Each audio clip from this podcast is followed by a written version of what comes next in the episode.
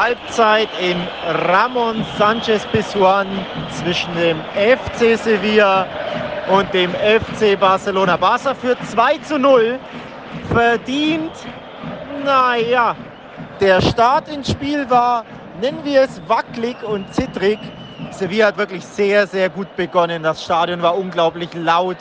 Die Fans haben mal wieder Krawall gemacht und äh, ihre Mannschaft ganz klar angetrieben. Und Barca wirkte so die, naja, erste Viertelstunde, vielleicht 20 Minuten etwas beeindruckt ähm, und hatte sicherlich mit dem Gegner zu kämpfen, aber auch mit dem Ambientazo in diesem Stadion, mit dem Ambiente, ähm, ja, mit dem, mit dem Lärm, mit den Fans. Aber Barca ist auch abgezockt und hat den ein oder anderen Weltklasse-Spieler im Sturm, namentlich zum Beispiel Usman Dembele oder ein gewisser Robert Lewandowski, der eiskalt ist, der abgezockt ist, der pure Weltklasse ist und der die Fehler, die, die Lücken in der Abwehr des FC Sevilla gnadenlos offengelegt hat. Ähm, das 2 zu 0 war absolute Weltklasse. Ja, und spätestens seit dem 2-0 eigentlich schon mit dem 1-0, aber spätestens mit dem 2-0 wurde auch wirklich dem Stadion so richtig der Stecker gezogen und auch dem FC Sevilla der Stecker gezogen. Seitdem tut sich Barca viel, viel leichter. Seitdem ist es im Stadion auch viel ruhiger. Sevilla wirkt beeindruckt und Barca hat aktuell ziemlich viel im Griff, obwohl sie ja irgendwie auf Konter spielen, also ungewöhnlich.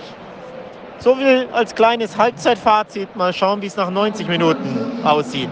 Grüße aus dem Ramon Sanchez Pizjuan in Sevilla.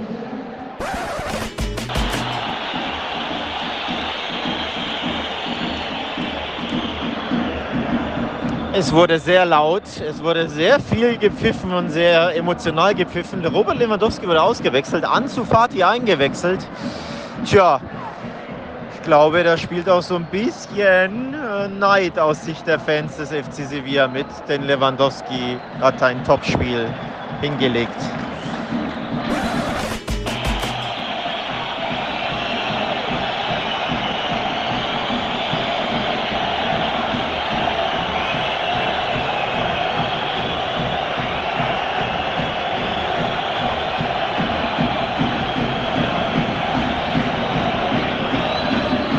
Ihr hört es, die Fans des FC Sevilla sind sehr unzufrieden, machen ihrem Unmut Luft. Der FC Sevilla hat 0 zu 3 gegen den FC Barcelona verloren. 20 Minuten war es spannend, danach war es einseitig, beziehungsweise hatte Barca keinerlei Probleme und der FC Sevilla keinerlei Ideen und auch keinerlei Selbstvertrauen.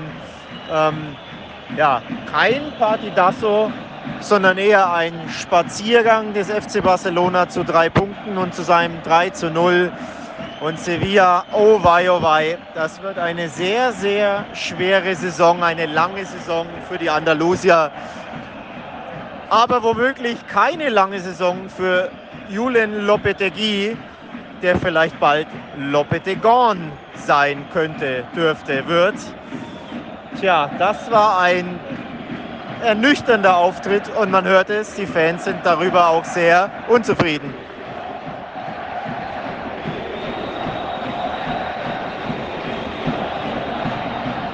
So viel vor Ort im Ramon Sanchez Pizjuan. Zurück zu Nils Kern im Studio. Ah ja, das klang doch ganz nett aus Sevilla. Hast du dir endlich diesen Bucketlist-Punkt erfüllen können? Ich hatte es dir empfohlen, das Sanchez Pizjuan, und ich glaube, du kamst voll auf deine Kosten, Alex. Ja, servus. Ähm, ich kam auf meine Kosten. Es war wirklich, ähm, naja, wobei im Party Dasso war es ja nicht. Findest du? Weil, da, ja, weil dafür war Sevilla zu schwach. 20, ja, gut, 20 gute ja. Minuten von Sevilla. Mhm. Und dann hat ja Barca ähm, den Sevillanos ja komplett den Stecker ja. gezogen. Ja? Also die Anfangsphase war, mhm. war spannend, da ging es ein ähm, bisschen rauf und runter, wobei mehr rauf Richtung Barca, ähm, weil mhm. da hat Barca Probleme gehabt, fand ich. Aber dann mit dem 1-0, 2-0 war das Spiel fast schon gekillt. Es mhm. hat richtig so den Stecker gezogen, dem mhm. Stadion. Und von daher Top-Ergebnis natürlich aus Barca Sicht, ähm, grandios, aber so aus neutraler Sicht, ein Party das so, wie man es eigentlich erwarten hätte können, so ein bisschen mhm. war es nicht. Wobei du hattest ja eh getippt, lockerer Sieg Barca, ne? Ja, ich glaube auch ein 3-1 getippten Tor, da hätte ich ihnen dann doch zugetraut, aber sollte in der Anfangsphase nicht sein, sie überdrehen halt. Ähm, über das Spiel reden wir eh generell noch. Jetzt später müssen wir erstmal sagen, hallo in die Runde. Jetzt geht die Aufnahme hier richtig los bei Tiki Taka. Ähm, ich bin hier normal noch in Nürnberg. Ich fahre dann am Donnerstag in die Türkei und Alex ist eben jetzt, wie ihr gehört habt, in Spanien. Jetzt gerade in Malaga, ne? Da haben wir später auch noch ein paar Aufnahmen. Und falls sí, es da sí. mal jetzt, falls es da mal jetzt, äh, liebe Zuhörer, Zuhörerinnen, ein paar Zwischengeräusche gibt. Ich glaube, Alex, du sitzt jetzt in der Küche, weil nur da hast du richtig empfangen. Oder ja, wie war das? Ja, ähm, es, ist, es ist kurios. Also von Sevilla bin ich weiter nach Malaga, da gibt es später Eindrücke und etc. Aber ähm, ich habe im Wohnzimmer hier keinen Empfang, mhm. obwohl ich neben dem Router sitze, neben dem Modem und es kommt mhm. kein Internetempfang ran. Also muss ich in die Küche und natürlich hier alles voller Kacheln und eine Riesenküche. Also es halt. Ja. Und hier, das ist eher auch so ein, so ein Backpacker-Hostel mäßig quasi. Eigentlich komplett ja. ruhig, kein Mensch wach, außer der Putzfrau seit 20 Minuten. Und ab Morgens und zu, um halb zwölf, keiner und, wach, außer Putzfrau. Genau, und ab und zu äh, räumt sie jetzt hier die Küche um, mhm. obwohl ich sie gebeten hatte, könntest du vielleicht, weil äh, ich mhm. muss aufnehmen und so. Mhm. Ähm, war sie nicht ganz so begeistert. Die wollte mit dem Waschen anfangen und ich sitze äh. literally an der Waschmaschine. Ähm, deswegen, also sorry für, ja, für das ein oder andere störende Nebengeräusch, liebe Hörerinnen und Hörer. Ich sitze in der Küche und gebe mein Bestes, damit ihr halbwegs einen vernünftigen Podcast hier aufnehmen könnt. Hat doch Charme. Tiki-Taka vor Ort, Tiki-Taka on Tour mal wieder. Jetzt sorgst du eben für die Eindrücke aus Spanien. Wir haben schon einiges aus dem Sanchez Pizjuan gehört. Ähm, später kommt noch Malaga auch noch ein Interview von jemandem, den wir auch schon im Podcast zu hören hatten. Äh, ich würde nur erst noch mal sagen, ähm, ich habe ja immer gesagt, wenn es darum ging, das schönste Stadion in, Europa, äh, in, in, Spanien ist für mich das Sanchez Pizjuan. Kannst du das mittlerweile nachvollziehen oder würdest du sagen, nee, nee? Ich bin tatsächlich eher enttäuscht gewesen im oh. Nachhinein. Ähm, also richtig geil ist natürlich hier bei der, ist das der Haupteingang mit diesen Tafeln, ja, mit diesen Mosaiktafeln, Mosaik, mit den genau. Wappen genau. äh, etc. Das sind ja so, so geil aus. Ich habe es auch ja. auf meinem Instagram, äh, auf meinem Podcast-Account äh, ja. äh, geteilt. Das sieht mega imposant mhm. aus, das sieht einfach geil aus, das ist unique, das ist wow, da davor zu stehen. Grandios. Aber im Stadion selber war ich eher ein bisschen ich will jetzt nicht sagen enttäuscht, aber man hat sich fast ein bisschen mehr erwartet. Stichwort mhm. meine Bucketlist, ja, das Sanchez Pizjuan mhm. Ist neben dem Mestalla das Stadion schlechthin, das seit Jahren auf meiner Bucketlist ist, wo ich gesagt habe, muss ich unbedingt, unbedingt, unbedingt hin. Und deswegen waren vielleicht meine Erwartungshaltungen, auch durch dich, weil du immer wieder davon ja. schwärmst, ein bisschen hoch und so vom Stadion selber hm, weiß ich nicht. Also es war jetzt nicht so heruntergekommen und alt wie Camp Nou oder wie früher das Vicente Calderon oder so. Also hm. das nicht. Runtergerockt ja. ist es nicht, aber eher so standardmäßig, würde ich sagen. Oh. Also ja. Ich weiß nicht, überall diese frische rote Farbe, wie es leuchtet nachts. Es hat so andalusische Elemente. Ich finde es irgendwie ziemlich, ich fand es sehr erfrischend damals, aber gut, da sind dann auch Geschmäcker gut, natürlich. Die Frage ist natürlich innen oder außen. Also innen zum Beispiel ist es, ja, es, auch. Es ist eher ein normales Stadion. Ähm, mhm. Von außen, wie gesagt, außen ist ja das eine, ne? das mhm. imposante Mosaik sieht mega geil aus. Aber innen im Stadion war es eher so ein normales Stadion. Immerhin nicht runtergerockt, mhm. aber ja, jetzt nicht so besonders, um ehrlich zu sein. Mhm. Wenn ich ganz ja. ehrlich sein soll, ich glaube, das wird Fabian Pakulat, unser Freund des Podcasts, ja. gerne hören. Ich fand das Stadion von Malaga, das La Rosaleda, fast ein bisschen nicer, um ehrlich Ui. zu sein. Hat mir besser gefallen. Ist moderner, ist neuer, hat auch zwei Dächer. Mhm. Ähm, dadurch war es viel lauter auch im Stadion, ja. weil es ja mehr Halt unterm Dach. Also ich tatsächlich würde ich mehr Punkte dem La Rosaleda in Malaga geben als dem Sanchez Pizjuan in Sevilla. Also im Ansage. Stadion selber. Das ist eine Ansage, ja. ne? Ja. Fehlt mir natürlich noch, wir müssen auch noch Fabian oh. äh, besuchen da mal. Aber ja, sie sollen, wollen ja irgendwie nicht zurückkehren in La Liga. Der FC Malaga mal schauen. Ähm, Leute, wir haben eine volle Folge, wie immer natürlich. Es geht noch ein bisschen um den Deadline Day. Wir hatten einen super Samstag in La Liga, wo eben alle sechs Europa League und Champions League Teilnehmer am Samstag gespielt haben. Das gegeneinander, wie ihr wisst. Ähm, der FC Valencia sendet einige starke Lebenssignale vom FC Sevilla. Da ist der Puls ziemlich flach und man muss sich Sorgen machen. Es gab einige Aufreger bei Atletico, die den Rochi Blancos vielleicht sogar den Sieg ge gekostet haben. Es gab interessante Tordebüts. Braithwaite, Sadik hat getroffen, Lewandowski hat natürlich wie immer getroffen. Bei Benzema kriselt es ein bisschen. Ähm, es gab dagegen auch noch Spieler, die haben geglänzt ohne Torbeteiligung. Da müssen jetzt schon mal Gavi und Chouameni genannt werden, finde ich. Und ähm, ja, mal gucken, was wir sonst noch so reinpacken können mit Aspas und Co. Erstmal natürlich noch begrüßen wir einen neuen Patreon. Jetzt kam der Erik Lachs Galaxis noch, das, der hat sich als VIP angemeldet. Der hat mir schon ab und zu mal bei äh, Platin-Trophäen auf der Playstation geholfen, jetzt sich auch angemeldet. Also schön, dass du da bist, Erik.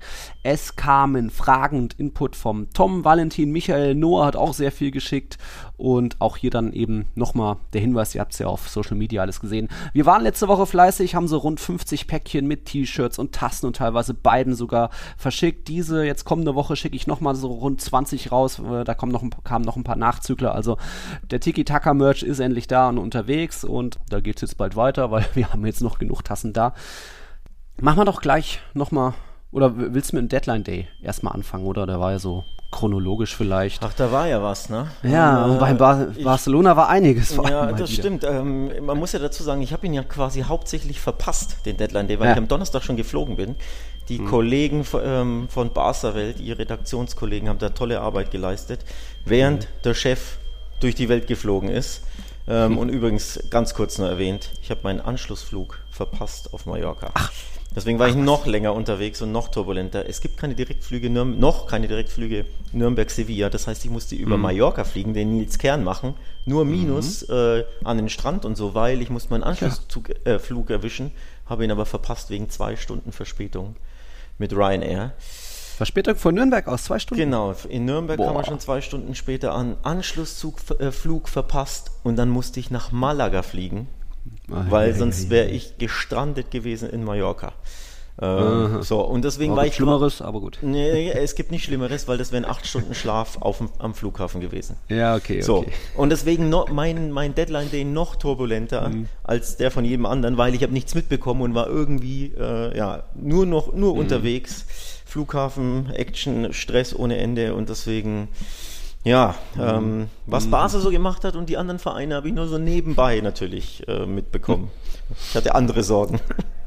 Ja, gut, gut. Aber erstmal, ihr seid ja Breathwaite losgeworden, jetzt doch noch irgendwie am letzten Tag. Warum ist das so spät? Aber dann kam eben, konnte man dadurch Hector Bellerin zurückholen, ist ja auch ein ehemaliges La Masia ähm, Eigengewächs. Und jetzt Marcos Alonso hat aber auch unterschrieben oder konnte dann noch, ne? Nachträglich, oder wie war das? Genau, ähm, im Endeffekt ja. hat er den Vertrag aufgelöst mit Chelsea und konnte deswegen ja. als, als Free Agent unabhängig vom Transferfenster, das geschlossen war, unterzeichnen, denn er war vertragslos. So, und als vertragsloser Spieler so, kannst du genau, kann, kannst du auch mhm. äh, wann anders. So wurde es kommuniziert. Wie gesagt, ich war ja in mhm. den Lüften unterwegs mhm. und habe das auch nur nachgelesen und nicht als wie sonst alles live mitbekommen. Ähm, ja. Wir hatten einen Live-Ticker auf Barca Welt, da äh, könnt ihr nochmal alles nachlesen. Ähm, aber ja, so hatte ich es auch aus der Ferne äh, mitbekommen, dass er eben Vertrag aufgelöst hat und dadurch war er Free Agent und dadurch mhm. ähm, mussten sie okay. sich offenbar nicht ans Transferfenster halten oder sie haben es rechtzeitig gemacht und nur später verkündet, das weiß ich jetzt nicht so genau. Okay, okay. Aber sonst habt ihr ja mitbekommen, Cavani ist zurück in der Liga, auch wenn es nicht gleich am, nicht so spät am Deadline Day war. Ähm, Valencia hat auch sonst noch irgendwie in den Kläuberzonen geholt. Ilaik Schmoriba ist zurück in der Liga, der hat sich direkt auch mal mit einer gelb-roten Karte zurückgemeldet. Ja, herzlich willkommen. Und dann natürlich der größte oder spektakulärste Transfer wahrscheinlich war eben Isaac für 70 Millionen nach Newcastle. Kam ja auch ähm, innerhalb von kurzer Zeit, nur ein paar Tagen kam das Gerücht und dann war der weg, wurde der Wechsel voll, vollzogen, hat auch gleich getroffen in Newcastle sein, sein Ersatz hat eben auch sich gleich mit einem Tor zurückgemeldet. Das ist Umar Sadik. Er ist eben von Almeria für rund 20 Millionen zu Real Sociedad gewechselt. Das könnte ein ganz gutes Match sein und er hat eben auch gleich getroffen. Aber das waren so vielleicht die Highlights am Deadline Day. Bei Real Madrid war da wenig abzusehen, höchstens noch, dass ein Otto Sola geht, aber nö, dem geht's zu gut oder der Markt ist überschaubar, gab da keine großen Angebote. Und was steht jetzt so unterm Strich in La Liga? Äh, La Liga hat ausgegeben an Transfer-Ablösesummen ähm, 510 Millionen Euro. Was meinst du so unter den Top 5 liegen? Welcher Platz ist das? Also die, die meisten Transfer-Ablösesummen? Puh.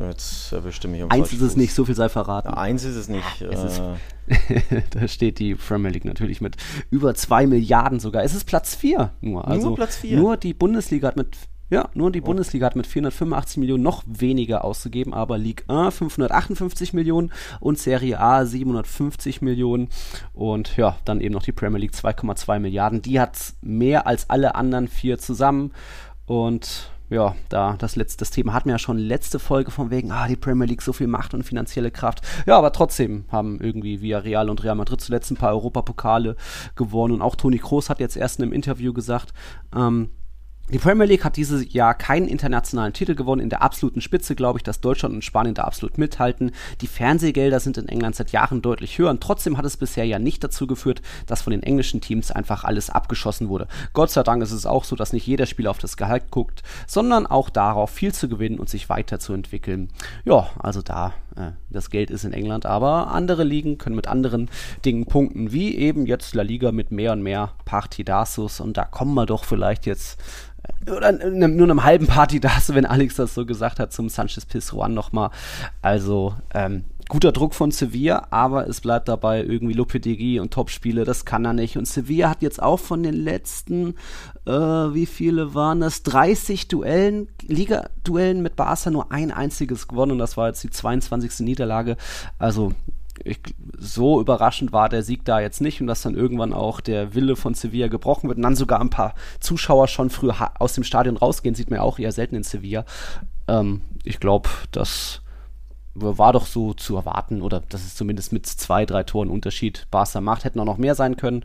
Ja, hätten mehr sein können, das stimmt. Ähm, Barca hat, also es war nochmal im Nachhinein erstaunlich locker, erstaunlich mühelos, wie Barcelona gewonnen hat. Nach 15, 20 schweren Minuten am Anfang hat auch Xavi äh, zugegeben und auch Eric Garcia, dass sie am Anfang Probleme hatten, aber du hast gemerkt, dass da trotzdem irgendwie ein Klassenunterschied ist, was mhm. hart klingt bei, bei Barcelona gegen Sevilla letztes Jahr, ne? Zweiter gegen Vierter und ein paar Punkte ja. trennte sie nur, aber man hatte wirklich das Gefühl im Stadion, nach dem 1-0 oder 2-0, dass das ein Klassenunterschied ist. Barca musste danach gar nicht mehr machen ähm, mhm. und Sevilla war völlig kraftlos, saftlos, nicht mehr an sich geglaubt. Und äh, wie mhm. gesagt, mit dem, spätestens mit dem 2-0 hat Barca wirklich dem, dem Spiel, dem Stadion, den Fans und der Mannschaft des FC Sevilla so richtig den Stecker gezogen. Da hast du ja. einfach gemerkt, wie sehr Barca ja, nicht nur euphorisiert ist, sondern auch vor Selbstvertrauen strotzt, selbst wenn es nicht läuft. Also dieses, dieses Madrid-Gehen fast schon. Ja, okay, wir haben ein bisschen Probleme, egal. Wir glauben an uns, wir machen unser Tor, ihr könnt uns eh nichts an. Das war so ein bisschen der, der Swag, den mhm. Barca hatte, fand ich im Stadion. Und bei Sevilla hast du gemerkt, oh, die stecken eher in der Krise, die haben kein Selbstvertrauen. Und wenn du dann eigentlich vermeintlich gut spielst, 20 Minuten lang und dann pressierst du die Gegentore, dann ist dein Selbstvertrauen natürlich komplett im Keller, dann dreht sich so der Wind im Stadion. Ähm, Ne, die, die Fans werden immer ruhiger, äh, pfeifen teilweise ein bisschen, die Mannschaft ist noch verunsicherter und du hast also gemerkt, dass für Sevilla geht es wirklich bergab. Äh, mhm. sportlich und auch emotional, mental und Barca ist ja. genau das Gegenteil. Das hast du wirklich gespürt, fand ich im Stadion. Mhm. Ja, guter Punkt. Bei den einen geht es bergab. Ein Punkt aus vier Partien. Das hatten sie zuletzt in der Saison 1981-82. Da wurden sie immerhin noch Siebter. Und als das letzte Mal ein Team noch die Champions League erreichte mit eben nur einem Punkt aus den ersten vier Partien, das war Mallorca im Jahr 2001. Also da sind die Chancen natürlich oder die Aussichten nicht ganz so rosig beim FC Sevilla, weil du eben sagst, irgendwie da ist, da ist was verloren gegangen an Energie, an Emotionen, auch auf den Rängen, dass die Unterstützung nicht mehr so komplett da ist, dass es Pfiffe gibt gegen auch Lopetegui, dass er auch selbst ein bisschen machtlos wirkt. Und ähm, ja, hat man schon oft drüber ge geredet, wenn man die beste, das beste Innenverteidiger-Duo einfach verkauft. Ja, Sevilla ist irgendwo ein Verkaufsclub, aber jetzt, ich glaube, Macau ist verletzt, Fernando wurde irgendwie als Innenverteidiger reingesetzt, ein bisschen langsam. Nianzu, wie, wie lange hat der jetzt schon mit der Mannschaft trainiert? Äh, zwei Wochen oder so. Rekik ist kein guter. Dann holt man sich eben, Sevilla holt sich als eine der ältesten Mannschaften in Isco und Barca als eine der jüngeren Mannschaften holt sich eben einen Cheatcode wie ein Jules Condé, der da jetzt einfach mal bei seiner Rückkehr zwei Vorlagen macht und das auch zwei richtig stark. Also das ist dann auch natürlich ein ganz großer Unterschied, wo, wo man sagen muss, da kann Sevilla ja fast gar nicht mehr mithalten. Apropos Cheatcode oder Unterschiedsspieler, Rafinha war auch wieder grandios. Ne? Ähm, ähm, ja? Tolles Signing, tolle Pässe gespielt, Wirbelwind, kann, kann tödliche Pässe, ist dribbelstark, ist, ist hm. voller Spielfreude, hat Selbstvertrauen ohne Ende. Ähm, der war schon auch ein bisschen ein Cheatcode für Sevillas Mannschaft. Wenn du, ganz hm. ehrlich, wenn du auf die Aufstellung guckst, die Namen der Mannschaften vergisst, ne? also Sevilla, Barca, ja, sollte eigentlich Augenhöhe sein und im Sanchez Pizjuan erst recht Partidoso mhm. sein, war es nicht, aber wenn du auf die Aufstellung guckst und du hast es erwähnt, du hast einen 36-jährigen Fernando, ich glaube er ist 36, vielleicht ist er 35 und der spielt eigentlich defensives Mittelfeld, den stellst du dann in die Abwehr mhm. und daneben Nian Su, der viel zu schlecht war für die Bayern, ja, gegen was, was jetzt keine Schande ist, aber ne, kaum bei Bayern gespielt, ja. äh, keinerlei Erfahrung, kein nichts, drei, vier Spiele überhaupt äh, mit Sevilla jetzt gemacht und dann mhm. gegen Lewandowski, Dembele und Rafinha mit diesem Innenverteidigerpärchen ja, das ja. kann ja eigentlich nichts werden, beziehungsweise Nein. ja, natürlich haben die Probleme und das hast du, das hast du dann schon gemerkt, dass es da mhm. ja, zu viele Problemfälle bei, bei Sevilla gab und wie gesagt, keinerlei Selbstbewusstsein, nachdem sie hinten waren. Es gab null Aufbäumen, es gab null an sich selbst irgendwie noch Glauben. Die Mannschaft war bemüht, Ne, dieses mhm. typische, ja, ja. ja, wir waren bemüht, aber nee, da, da hat so viel gefehlt. Mhm. Ähm, und Stichwort auf den Rängen, die Ultras hinter dem, hinter dem Tor haben natürlich trotzdem 90 Minuten Alarm gemacht. Ähm, mhm. Die waren, die waren ja tapfer und haben gesungen, aber das komplette äh, restliche Stadion, das war mucksmäuschenstill. Also da kam nichts mehr. Und gerade Sevilla lebt ja von dieser Emotion, die von den Rängen ja. auf, Sta äh, auf, aufs Spielfeld und auf die Mannschaft dann überschwappt und davon war nichts zu sehen. Also du hast wirklich gemerkt, das wird eine richtig schwere Saison und die Fans spüren das auch. Und deswegen machen wir ein bisschen Sorgen mhm. um Sevilla. Wir haben es ja eh schon angesprochen ja. äh, in unserer ja. Saisonvorschau. Das wird, glaube ich, eine schwere, schwere Saison. Hm, da hatte auch jemand nochmal gefragt, wie viel Kredit denn Lopetegui denn überhaupt noch hat. Ich glaube, der hat schon bei Monchi noch einiges an, ah ja, Noah war es, äh, Kredit, aber ja, es wird nicht einfacher. Bis zur WM-Pause hat ja Sevilla noch einige Partidassos vor sich und das ist eben eine der Schwächen von, von Sevilla, von Lopetegui, dass sie da irgendwie manchmal auch überdreht sind. Sevilla ist auch die Mannschaft mit den, wo habe ich es, ähm, zweitmeisten Karten, 16 gelbe, eine rote schon nur Mallorca hat mit 20 gelben noch mehr. Also da überdrehen sie auch. Manchmal sind dann zu aggressiv und vorne dann eben auch, wenn sie mal Chancen haben. Es gab ja in Anfangsphase, hätte hier und da in der Serie, aber dann eben auch manchmal zu überdreht. Das ja, ist einfach nicht eine Mannschaft, die auf den Punkt genau ähm, eingestellt ist. Und bei, bei Barca, ja, du hast einen Rafinha erwähnt, ich hatte schon Kunde und Lewandowski gesagt. Ähm, ich würde auch nochmal Gavi erwähnen, der wurde ja, das, das finde ich auch beeindruckend in La Liga, dass da diese King of the Matches kann man auch werden ohne Torbeteiligung. Und jetzt äh, in Sevilla hatte ja sogar ein Kunde zum Beispiel zwei Torbeteiligungen, aber King of the Match wurde Gavi und ich fand schon auch, dass vielleicht, da bin ich vielleicht auch nicht hundertprozentig subjektiv, ähm, oder nicht hundertprozentig objektiv, aber ich fand, das war von ihm so das beste Spiel, was ich bisher gesehen habe, so von der Präsenz, der Ruhe im Mittelfeld, wie er überall keinen Zweikampf scheut, überall anspielbar ist und dann auch vorne noch ähm, gute Aktionen hat. Also Gavi fand ich richtig stark und ist auch so ähnlich wie Chouamini bei Real, auch ohne Torbeteiligung, auch King of the Match geworden. Was meinst du bei Gavi? Ja, sehr, sehr kurios auf jeden Fall, wie du es schon ansprichst. Ich war sehr, sehr überrascht, dass er zum besten Spieler für ich hätte ähm, Rafinha, Lewandowski oder Kunde waren für mich die drei mhm. Kings of the Match von der Pressetribüne, weil auch natürlich Torbeteiligung, aber ähm, Lewandowskis Tor, pure Weltklasse und vor allem, äh, bevor ich über Gavi spreche, ganz kurz nur ein Wort zu Lewandowski, den im Stadion nochmal live zu sehen und wirklich beobachten zu können, ne, wo du eine, logischerweise eine andere mhm. Sichtweise hast und auch off the ball sehen kannst, wie er sich mhm. bewegt das ist pure Weltklasse in jeder Aktion. Nicht nur im, im Finishing, logischerweise, da weiß es jeder, mhm. sondern wirklich auch, wie er sich bewegt, wie er Bälle festmacht, wie er den Verteidiger abschüttelt. Erfahrung pur und Weltklasse pur. Absolut geil. Und deswegen, boah, ich mhm. bin, also nachdem ich ihn jetzt so richtig live gesehen habe im Stadion und auch richtig beobachtet habe, bin ich von ihm sehr angetan. Ich fand Rafinha super, Kunde super. Aber ja, dass Gavi King of the Match wird oder Man of the Match, ich glaube, sie haben es umbenannt in der Saison, den Award, ja. ähm, spricht tatsächlich Bände und du hast es auch angesprochen, Thema Erfahrung und Thema Ruhe und kann man kaum in Worte fassen, dass ein 17-Jähriger, oder ist er überhaupt schon 18? Ja, doch 18 ist er, glaube ich, geworden im ja. August, dass jemand so auftritt, in dem jungen Alter, als, mhm. als würde er schon acht Jahre in der Liga spielen bei Barca als Stammspieler. So tritt er auf. Mhm. In dem jungen Alter ist auch absolut phänomenal. Wirklich, wirklich krasser ja. Junge. Ja, ich suche gerne das Haar in der Suppe, da gibt es nichts, also Gavi, Chapeau. Und jetzt hat man einige Personalien und der Michael Traxler hat noch eine weitere Personalie angesprochen, die jetzt auch ohne Torbeteiligung war. Aber Michael hat geschrieben, am meisten aufgefallen, auch ohne Scorer, ist für mich Dembele. Nicht wegen seiner Leistung, sondern wegen seines Verhaltens auf dem Platz. Er wirkte früher oft so wie ein Fremdkörper, hat Katalanisch nicht gesprochen, ähm, aber jetzt am Samstag hat er teilweise dirigiert, angewiesen, richtig viel kommuniziert. Was denkt ihr, was führte dazu, dass er nun so integriert ist? Vielleicht, weil er jetzt einfach mal verletzungsfrei ist, liegt es an Xavi, liegt es da am Abgang von einigen Franzosen wie Longley und Titi Griezmann oder dass andere Führungsspieler wie Alba oder Piquet jetzt erstmal auf der Bank sitzen und ich habe schon auch den Gedanken gehabt, so jetzt hat er verlängert, jetzt lässt er es wieder schleifen, weil jetzt hat er einen guten Vertrag in der Tasche und kann wieder mehr zocken und am Strand chillen. Aber wie, wie war dein Eindruck so von, von Demelies? Macht doch Hoffnung. Also ich finde, er hat sich richtig gut entwickelt und zwar, um ehrlich zu sein, seitdem Xavi das Ruder übernommen hat. Seitdem ist er auch verletzungsfrei. Ich klopfe mal auf Holz und hoffe, es bleibt so. Ähm, seitdem stimmen die Leistungen und seitdem wirkt er auch wirklich motiviert und integriert in der Mannschaft, was mhm. eben ja nicht immer der Fall war. Ähm, also ich glaube, er ist wirklich so richtig im Verein angekommen, seitdem Xavi äh, Coach ist. Mhm. Ähm, ich glaube, Xavi hat da wirklich die, die mehr Prozentpunkte aus ihm rausgekitzelt, hat ihn wirklich auch besser gemacht. Ähm, er hat übrigens geheiratet, den Belay, ich glaube, äh, roundabout im Herbst letzten Jahres. Mhm. Das könnte natürlich auch ein einen großen äh, Faktor sein. Stichwort ja am Strand chillen und Playstation zocken bis in die Nacht und schlecht ernähren. Ich glaube, dass diese Zeiten sind passé. Er ist natürlich auch älter geworden, reifer geworden. Wie gesagt, ist jetzt verheiratet. Spricht ja. die Sprache besser. Ich glaube, Katalanisch kann er nicht, aber zumindest Spanisch mhm. so, dass er sich verständigen kann mit den Mitspielern. Also mhm. ne, einfach Fußball spricht. Das ist ja auch wichtig.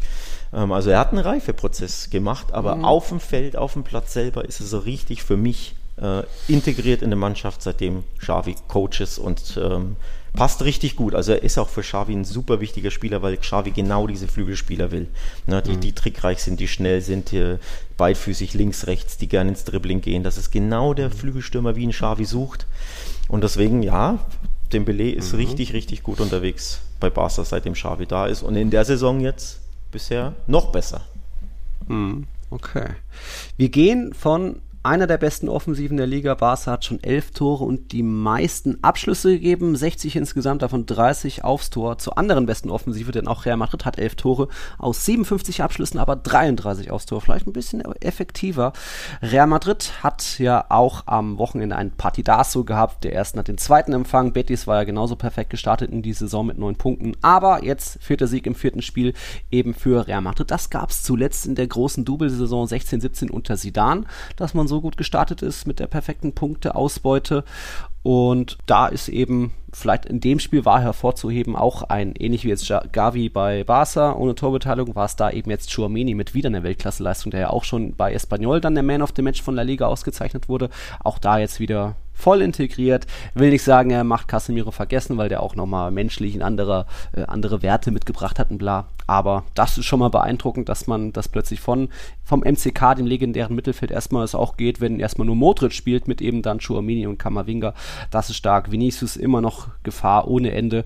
Nur eben Benzema kriselt da ein bisschen, in Anführungszeichen kriselt, hat ja auch schon seine vier Scorer-Punkte aus seinen vier Ligapartien. Aber eben er verballert einiges, war auch schon meiner Meinung nach gegen Espanyol eher schwach. Am Ende hat er noch die zwei Tore gemacht, ja, und jetzt auch gegen Betis. Da fehlt irgendwie so ein bisschen dieses, dieses Selbstverständnis bei Benzema. Ihm gelingt nicht mehr so viel, so einfach, wie das vielleicht noch vor, ja, vergangene Saison war. Und da hatte auch Tom 17 uns gefragt, vom wegen nochmal Thema Transfers, Deadline Day, Real ist im Sturm zu dünn besetzt, schreibt er. Warum hat Perez da nicht für Nachschub gesorgt? Geld hätte man ja, aber die Saison wird so stressig wie nie zuvor wegen der WM. Und naja, Brasilien und Fran Frankreich sind ja auch eher WM-Favoriten, also könnten auch Vinicius und Benzema da weit kommen und lange belastet sein, ob das nicht ein Risiko ist. Und ähm, da sag ich erstmal, ähm, dass jetzt da nicht noch ein Backup kam. Ich hätte mir auch einen Cavani gewünscht, sollte nicht sein. Irgendwie war man da nie dran und einen anderen Jungen sich zu holen, wie so einen neuen Jovic, äh, macht halt auch wenig Sinn, weil Benzema wird ja trotzdem vier von fünf Spielen machen. Aber ja, bei Real Madrid war nun mal der Plan A, B und C der eine Franzose, der ist nicht gekommen, so war man immer noch ohne wirkliche Alternative. Man versucht jetzt eher, Ancelotti hat so den Gedanken, Rodrigo und Hazard im Mittelsturm dann auch mal als Benzema-Ersatz zu versuchen oder auch mal Doppelspitze mit, mit ihm. Ähm, Mariano und Asensio sind geblieben, da wäre man auch sehr offen gewesen, die beiden abzugeben, aber es gab kein wirkliches Angebot und das Interesse von den beiden wirklich zu gehen, dann auch sehr überschaubar. Dann lieber im nächsten Jahr noch einen, einen Unterschrifts-Handgeldbonus ähm, einkassieren und Trotzdem glaube ich, bis zum Winter ist es ein dünnes Fundament, kann schon gut gehen, aber ich glaube, der, das Wintertransferfenster wird das wildeste, was wir jemals erlebt haben, weil sich natürlich einerseits viele Spieler bei der WM hervortun können und andererseits auch viele Spieler sich dort verletzen können, dass dann ähm, noch mehr Nachfrage bei den Vereinen herrscht. Also ich glaube, bis jetzt Mitte November kann das schon irgendwie gut gehen, aber ja, ideal ist es meiner Meinung nach auch nicht. Oder wie hast du jetzt ja, Benzema gesehen? Ist ne, es gar nicht so schlimm? Ide ideal, ja, so schlimm ist es natürlich nicht. Ähm, aber ideal ist es auch nicht vom Planerischen. Ähm, mhm. Das Thema hatten wir ja schon, dass du keinen Ersatz hinter Benzema hast, also keinen vernünftigen hattest, denn Jovic wurde ja nicht als solcher angesehen und Mariano ist natürlich auch noch da, wird aber auch nicht als solcher mhm. angesehen, zumindest von Ancelotti nicht. Ähm, von daher ja, musst du Benzema, der jetzt auch 34 ist, da einfach durchquetschen. Und wenn mhm. du jetzt alle drei Tage spielst, im Endeffekt ja. mit kleinen Pausen, weil es ist ja bald Länderspielpause, aber äh, eine, ähm, wo Nations League ist, aber ansonsten gibt es ja Spiele im Dreitagesrhythmus, ne, weil die Champions League durchgeprügelt wird. Und da bist ja. du komplett abhängig von Benzema, von einem 34-Jährigen, der natürlich Weltklasse ist, aber der seine Pausen bräuchte, Herr Perez. Und da haben sie niemanden geholt. Man hätte ja, wir beide haben es ja eh gesagt, du noch mehr als ich, man hätte ja einfach diesen Cavani holen können, for free. Ja. So, und ja. dann, der weiß, wo das Tor steht, der ist abgezockt, der kann auch mal drei Spiele auf der Bank sitzen oder nur 20 Minuten spielen. Ne? Aber der ist mhm. ein Ersatzmann vorne im Sturm. Ja. Und warum sie Cavani nicht geholt haben, wenn der available war, ähm, bleibt das Geheimnis von Perez und Co. Genau, genau. Aber gut, jetzt eben, du hast es gesagt, die englischen Wochen gehen los und es sind jetzt nur noch englische Wochen bis zur WM außer die eine Länderspielpause und auch da werden jetzt Hazard und Asensio mal ein paar Einsätze bekommen. Das war halt jetzt mit irgendwie sechs, sieben Tagen Pausen dazwischen. Da mussten Benzema, Vinicius nicht groß raus. Also das wird jetzt noch mehr und Ancelotti rotiert bisher ja schon jedes Spiel drei, vier Mal auf, ähm, in, in, seiner Startelf. Also es gibt aktuell gar nichts zu meckern bei Ancelotti. Äh, er hat den vollen Erfolg, die maximale Punkteausbeute ähm, und viele junge Spieler sind integriert integriert, die neuen funktionieren schon, von dem her ist da alles okay so weiter. Bin gespannt natürlich, wie das weitergeht. Kommen wir zum dritten Partidaso Super Samstag, äh, an diesem Super Samstag. Das war dann eben Real Sociedad gegen Atletico. Und ich würde mal sagen, klar, Real Sociedad hat stark gekämpft, wie immer, wenn irgendwie Atletico zu Gast kommt. Das ist auch immer eine mega Stimmung dort im Anoeta. Punkt ist, haben sie sich schon irgendwo verdient, aber eigentlich würde ich fast behaupten, dass Atletico um den Sieg eigentlich gebracht wurde. Es gab ja dann nicht nur ein, zwei, eher sogar drei Aufreger, denn wenn vorher das zweite Morata-Tor zählt nicht, weil Hand von Felix, okay, kann man so pfeifen, aber muss man eigentlich auch die, das Sadik-Tor aberkennen, weil da hat er auch eben, war irgendwie noch mit dem Hand mit der Hand am Ball dran, kurz nach seiner Einwechslung und eben später auch noch den Vorteil abgepfiffen, wo dann äh, Korea fast frei durch gewesen wäre. Da kann ich den Unmut der Atleti-Fans verstehen. Wie hast du das so gesehen? Ja, kann ich tatsächlich auch verstehen. Man muss das, äh, eins dazu sagen, ich habe das Spiel nicht live sehen können, weil da mhm. war zu viel Trubel. Ja, das war ja dieser Partidasso Samstag mit ja. den drei, drei Top-Spielen, die hintereinander waren. Ähm, deswegen, ich habe es nicht live gesehen, ich habe es aber äh, nachts dann um eins, als ich wieder auf dem Zimmer war, habe ich es im spanischen TV gesehen, die Extended Highlights des Spiels. Und da hat, mhm. hat der äh, Moderator oder Reporter auch gesagt, La Gran Polemica, dieses eben Handspiel von Atletico beim, Atle beim Morata-Tor das aber völlig zurecht, zurecht weggepfiffen wurde, weil mhm. natürlich mhm. legt sich Felix den Ball mit der Hand vor oder legt ihn vor oder pflückt ihn runter. Also für mich gibt es da, ich dachte mir, hä, was denn für eine Polemik? Der, der pflückt den Ball mit dem Arm runter, da gucke ich einmal drauf, das ist, das ist Handspiel fertig. So. Ja. Aber danach habe ich verstanden, warum das so eine Polemik war, eben wegen der Sadiq-Sache, wegen dem mhm. Handspiel. Und meine Einschätzung ist, wie gesagt, nur die Highlights gesehen. Meine Einschätzung ist, ich glaube, Shiri und War haben das Sadiq-Handspiel schlicht nicht wahrgenommen. Die hatten sich ja. nicht genug Zeit gelassen, dieses Ding zu analysieren, diese Szene. Und ich glaube, ich glaube, die haben das verpasst. Die haben das nicht bemerkt, dass dann. Ich fand es, wie gesagt, nur Highlights gesehen. Ja. Ich fand das super schwer zu erkennen, ähm, dass da das Handspiel. Also ich bräuchte dann eine Monster-Zeitlupe und alles anhalten und so. Ich glaube, die haben das verpeilt, ver verpasst die Szene. Das Felix-Ding ist hundertprozentig richtig für mich entschieden mhm. worden. Und das andere Ding, glaube ich, wurde übersehen. So. Und dann natürlich äh, kann ich völlig den, die Aufregung auf Athletic-Seite mhm. verstehen. Und noch mehr verstehe ich sie bei diesem weggepfiffenen Vorteil. Völlig frei von dem Tor, wenn er eine Millisekunde wartet, der Referee. Eine Millisekunde. Und mhm. im spanischen Fernsehen war es auch wieder interessant. Da wurden dann direkt vier Schiedsrichter-Experten eingeblendet, die allesamt oh. ihre Meinungen zu den beiden Szenen abgaben. Ja? Teilweise, also ja. so im, in Zitatgrafik war das so ja. runtergeschrieben, also wie, wie man es von Twitter kennt, ne? Ja. dass, dass, dass so eine Tafel erstellt wird, wo das Zitat des Schiedsrichters und dann war das Ituralde, der Ex-Ref, äh, Marca hatte auch irgendeinen Ex-Referee und die beiden weiß ich nicht mehr. Mhm. Interessant war aber auf jeden Fall, wie sie sich teilweise widersprochen haben in den Szenen. Also die, ja, ja, die blenden vier Schiedsrichter ein und du bekommst quasi zweieinhalb Meinungen zu den verschiedenen Szenen und dann merkst du schon, okay.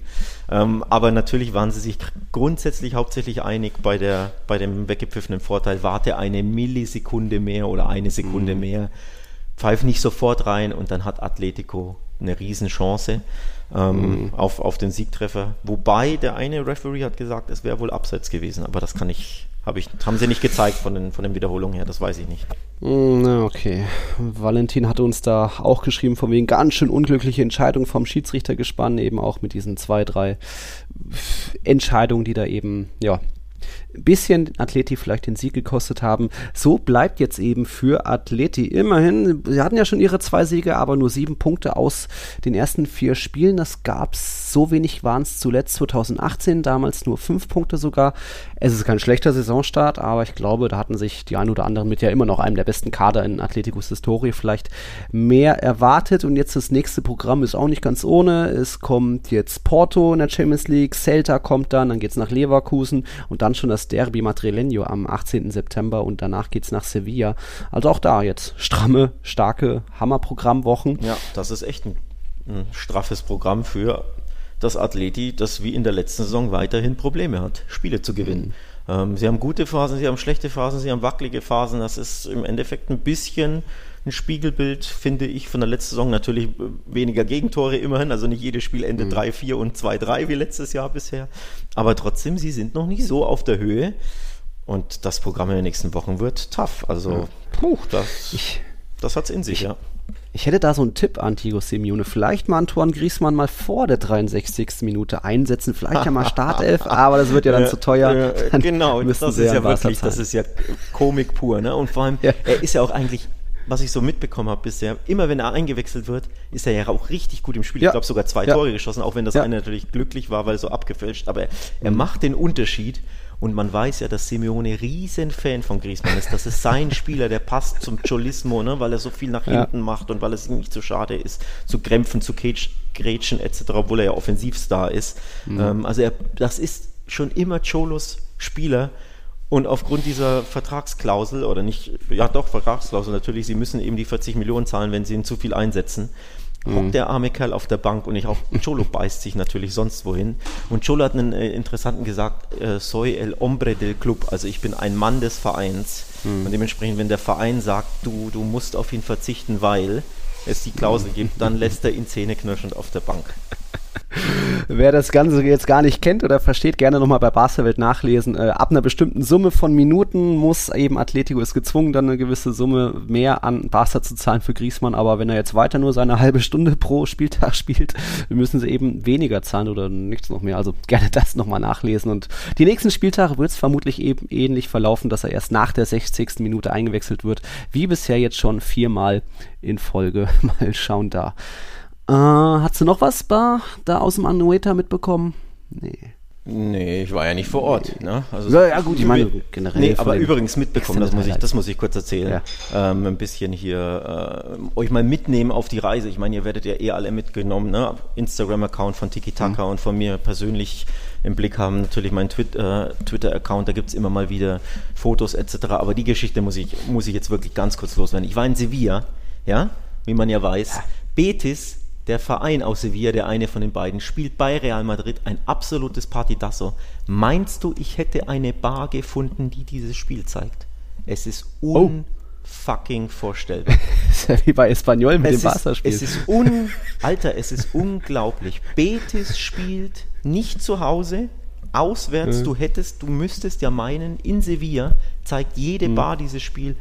Meinst du, ich hätte eine Übertragung gefunden? Ich konnte Betis Ach, bei Real Madrid nicht gucken, wer. Schon in der Nähe vom Sanchez, Sanchez Pizjuan? Nee, nee, nee, nee, im Zentrum war ich komplett anders. überall. Ach, Zentrum sogar, wow. Also, okay. also, hier nicht im Feindesland, ne, in Sevilla-Land. Nee, nee, ich war komplett im Zentrum. Ja. Ich habe nicht mal eine Bar gefunden, wo ein Fernseher lief. Also irgendwie. Ich hätte gedacht, Sevilla ist eine absolut fußballverrückte Stadt mit diesen beiden groß, groß, groß Clubs. Ich habe keine Kneipe, mhm. keine Bar gefunden, die das Betis-Spiel bei Real Madrid gezeigt hat. Es gibt's nicht. Okay. Ich konnte das Spiel nicht live gucken. Ich hab's nie, ich bin locker eine Stunde durch die Stadt gelaufen, habe in jede Bar reingelunzt, ob da eine Glotze mhm. hängt. Keine Chance. Verrü also okay. es macht keinen Sinn. Es ist paradox. Mhm. Man muss aber, man muss aber dazu sagen, ähm, das Spiel war um 16 Uhr oder 16.15 Uhr. Da ja. war Sevilla ausgestorben, weil Siesta wird ganz, ganz groß ja. geschrieben in Andalusien. Also in Spanien heiß, ja sowieso, aber in Andalusien ist die Siesta heilig. Die Stadt war wie mhm. ausgestorben rund um 16 Uhr.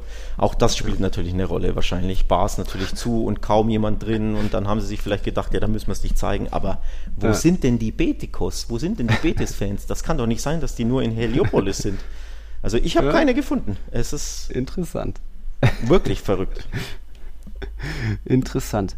Äh, hast du dann denn dann zumindest am Freitag noch Celta gegen Cadiz gesehen oder war das da dein Anreisetag? Denn das war ja auch ganz erwähnenswert. Celta, wenn sie Bock haben, können sie offensiv ziemlich gut kombinieren und Aspas, wenn der Bock hat, dann trifft der weiter jetzt an jedem der vier Spieltage getroffen. Fünf Tore insgesamt, waren jetzt zwei gegen Cadiz und ich glaube, der hat noch Lust irgendwie Luis Enrique Martinez zu zeigen, hey, nimm doch mich mit. Raul de Thomas spielt nicht, Asensio auch nicht, dann kannst du doch mich mitnehmen. Also da war mal wieder eine Asper-Skala und Celta hat da klar Cadiz die Grenzen aufgezeigt. Ja, die Stammhörer dieses Podcasts wissen natürlich, dass wir Aspas-Fans sind und dass vor allem ich mich immer wieder dafür einsetze, nur leider hört mir Luis Enrique nicht zu, dass er mindestens einen Platz und wenn es Platz 22 oder 23 im Kader der spanischen Nationalmannschaft verdient hat. Ich hätte ihn schon bei der EM mitgenommen und er ist mhm. weiterhin trotz auch fortgeschrittenen Alters, ich glaube, er ist ja auch 34 roundabout, ne? Aspas, meine ich, ja. trotzdem immer noch einer mhm. der off besten Offensivspieler der La Ligas und so viele spanische Top-Stürmer gibt es ja nicht mehr. Und deswegen ja. ähm, der dritte im Bunde neben Lewandowski und Benzema, der im sehr fortgeschrittenen Alter immer noch ein absoluter Unterschiedsspieler macht und der einfach Tore garantiert und natürlich ähm, ja, der, der Heilsbringer der Celtas ist. Mhm. Also ich, ich äh, 35 ist das sogar schon, ja. Zettel für die, für die WM. Ja. Ja, Moreno und Morata haben ja auch schon ein paar Türchen gemacht jetzt die Saison. Mal gucken, was mit Borja Iglesias noch wird. Also es ist schon dicht auch da vorne, aber hast recht, man kann ihn ja auch so ein bisschen hängend einsetzen. Also in Aspas mit der Erfahrung könnte dir da schon weiterhelfen. Mal, mal schauen. Bei Celta sieht es gut aus. Platz 8 aktuell beim FC Cadiz dagegen katastrophal eigentlich. Vier Spiele, null Punkte, null Tore, zehn Gegentore. So dieser ganze Zauber vielleicht, den Sergio da in der Rückrunde als neuen Trainer damals noch versprüht hat, wie, wie Cadiz dann auf einmal ein bisschen versucht, aktiver zu spielen, nicht mehr nur 20% Ballbesitz, ist komplett verloren. Es geht aktuell gar nichts ähm, da zur Sache und da muss man sich Sorgen machen um Cadiz.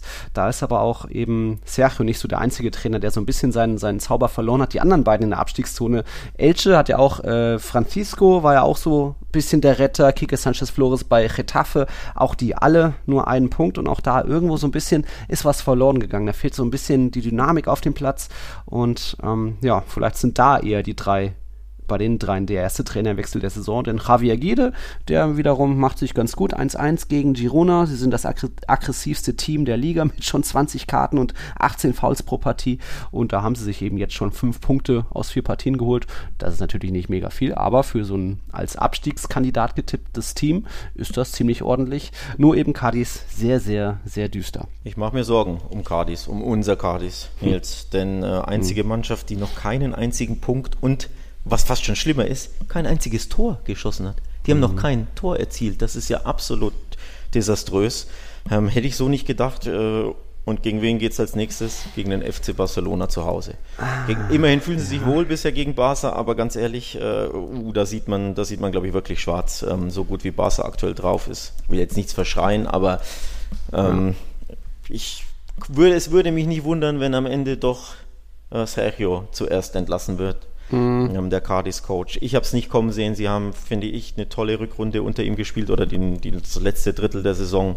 Ähm, warum mhm. das komplett weg ist, äh, warum da nichts mehr von zu sehen ist, ähm, warum sie noch kein Tor und keinen Punkt geholt hat, ich kann es dir nicht erklären. Es ist mhm. für mich ein bisschen, ja, oder nicht nur ein bisschen komplett unverständlich. Habe ich nicht mit gerechnet. Ja, wird. Und jetzt würde ich, ich will nicht sagen, ich will damit rechnen, aber es würde mich eben nicht und äh, überraschen, wenn dann doch Cardis die Reißleine zieht und ihn entlässt, weil so kann es ja nicht weitergehen. Eigentlich nicht. Mal schauen, mal schauen. Dafür gibt es auf der anderen Seite auch immer Teams, wo es ziemlich gut läuft. Wir sind jetzt mal beim Club Atletico Osasuna. Die hatten jetzt ihr drittes Heimspiel, auch das gewonnen. Das hatten sie zuletzt 2005, da neun Punkte aus dem ersten Heimspiel. Dabei waren sie vergangene Saison ja eigentlich nur auswärts stark. Sie hatten auswärts mehr Punkte geholt, waren in der Tabelle siebter, in der Heimtabelle waren sie vorletzter. Aber irgendwie läuft es da ziemlich gut. Es lag, stand lange nur 1-1 gegen Rayo, aber dann kam eben noch eine Barca-Leihgabe. Jetzt Abde frisch eingewechselt, starkes Dribbling. Da Elfmeter hingelegt und dann eben eigentlich eine Traumvorlage auf Ruben Garcia noch hingezaubert in der 90. Minute. 2-1 Siegtreffer gab es dann und so eben ähm, da den dritten Heimsieg von Osasuna, die ja auch im al da ja, eine starke Stimmung haben, ist auch noch auf meiner Bucketlist. Nur eben, äh, ja, bei Rayo muss man sich ein bisschen Sorgen machen. Wir haben ja immer bei Getafe und Cadiz sagen wir schon immer, die schießen zu wenig, acht Schüsse pro Partie. Ja, Rayo liegt da mittlerweile auch mit nur acht Schüsschen pro Partie. Also Osasuna, hui, Rayo auch ein bisschen pfui, mit immerhin schon vier Pünktchen. Und ähm, Noah hatte noch gefragt, aber auch die Frage gab es schon, ob wir uns bei, Osasuna vorstellen könnten, sind ja aktuell Fünfter, ob es da mal irgendwie Europa League oder sogar oder Conference League zumindest geben könnte. Da würde man sich in Pamplona bestimmt sehr drüber freuen, schreibt er. Ja, würde man bestimmt, aber dafür ist dann doch die Konkurrenz mit Real Sociedad, Valencia, äh, mittlerweile muss man ja fast schon wieder nennen, Villarreal natürlich, Betis. Mal gucken, ob der FC Sevilla da noch mitmischt bald.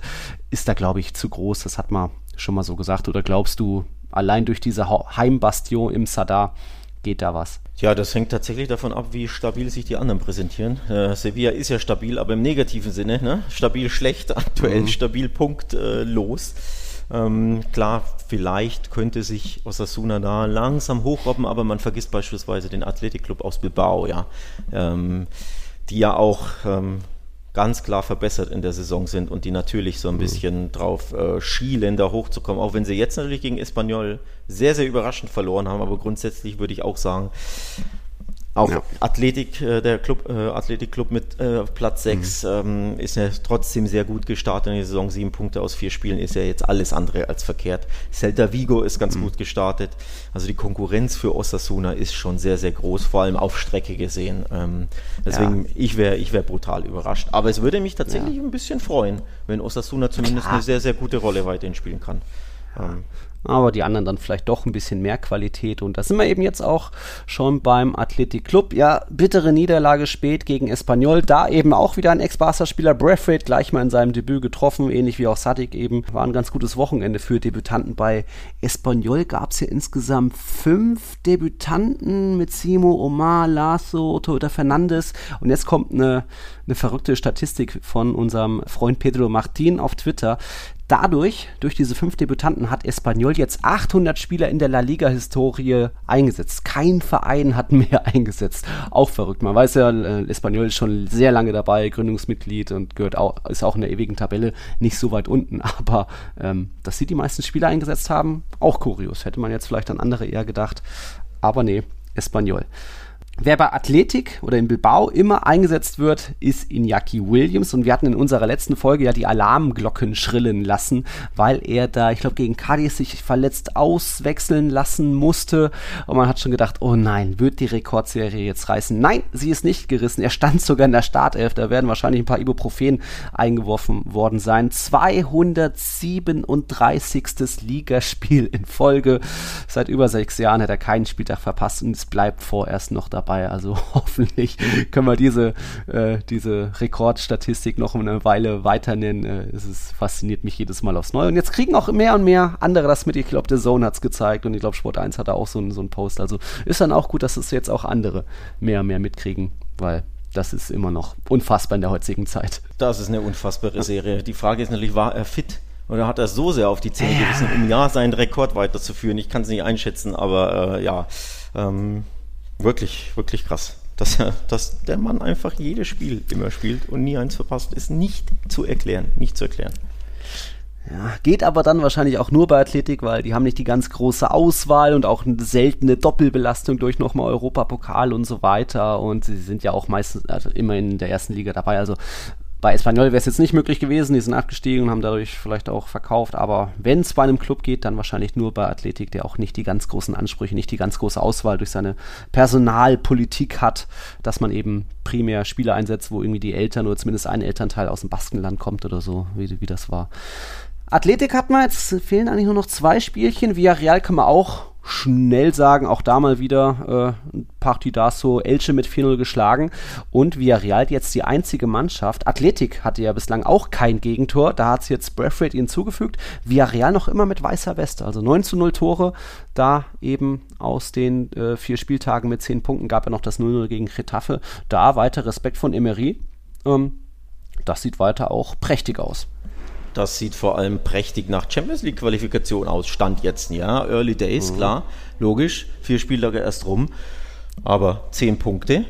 Nur Barcelona, mhm. punktgleich und nur Real Madrid zwei Pünktchen mehr, sind besser in die Saison gestartet. Das ist eine klare Hausnummer. Sevilla schwächelt brutal. Ähm, das sieht wirklich gut aus bisher bei, bei Villarreal. Da kannst du mhm. ja nicht meckern. Und kein Gegentor kassiert in vier Spielen. Das ist ja auch, das ist ja auch verrückt. Ne? Das ist ja richtig, richtig ja. stark. Ja, Mal schauen, wie, wie lange sie die Serie am Laufen halten können. Ein großes Thema wäre noch der FC Valencia.